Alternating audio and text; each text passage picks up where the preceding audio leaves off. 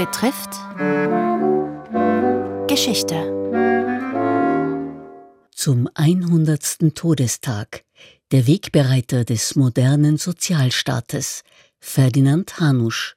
Heute Beginn des politischen Aufstiegs. Berichtet von dem Historiker Kurt Scholz. Bis Ferdinand Hanusch zu dem Begründer dessen wurde, was als österreichische Sozialpartnerschaft weltweit Beachtung fand, war es ein weiter Weg. Rastlos organisierte er die Textilarbeiter der Monarchie, hielt sie von Gewalttaten ab und führte Verhandlungen mit den Fabriksbesitzern. Er war ein begehrter, aber immer wieder verhafteter Redner.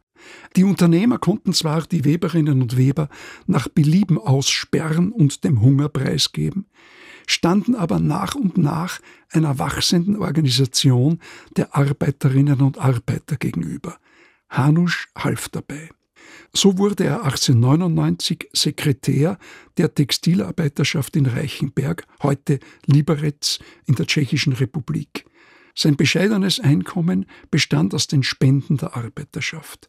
Alles das hat er in spannenden Erinnerungen wie Auf der Walz, Aus meinen Wanderjahren, Leibeigene oder in den beiden autobiografischen Bänden Lazarus niedergeschrieben. Seine Organisationsarbeit führte ihn kreuz und quer durch die Monarchie von Vorarlberg bis Galizien. Dort lernte er das Elend der ausgesperrten jüdischen Gebetsschalweber kennen, er organisierte sie gegen ihre Unternehmer. Hanusch war ein Pragmatiker, kein Theoretiker. An den Richtungsdiskussionen innerhalb der Arbeiterbewegung nahm er kaum teil. Anarchistische Strömungen bekämpfte er, Gewalt lehnte er ab. Doch 1905 erschütterte eine Revolution das Zarenreich. Die Bebenwellen reichten bis Wien.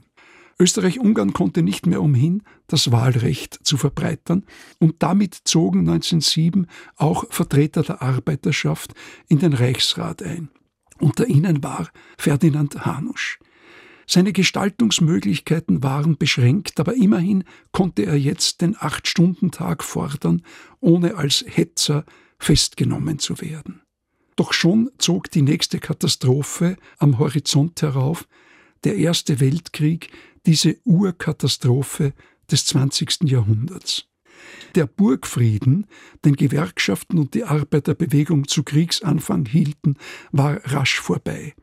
Ein Kriegsende war nicht abzusehen und das radikalisierte die Arbeiterschaft.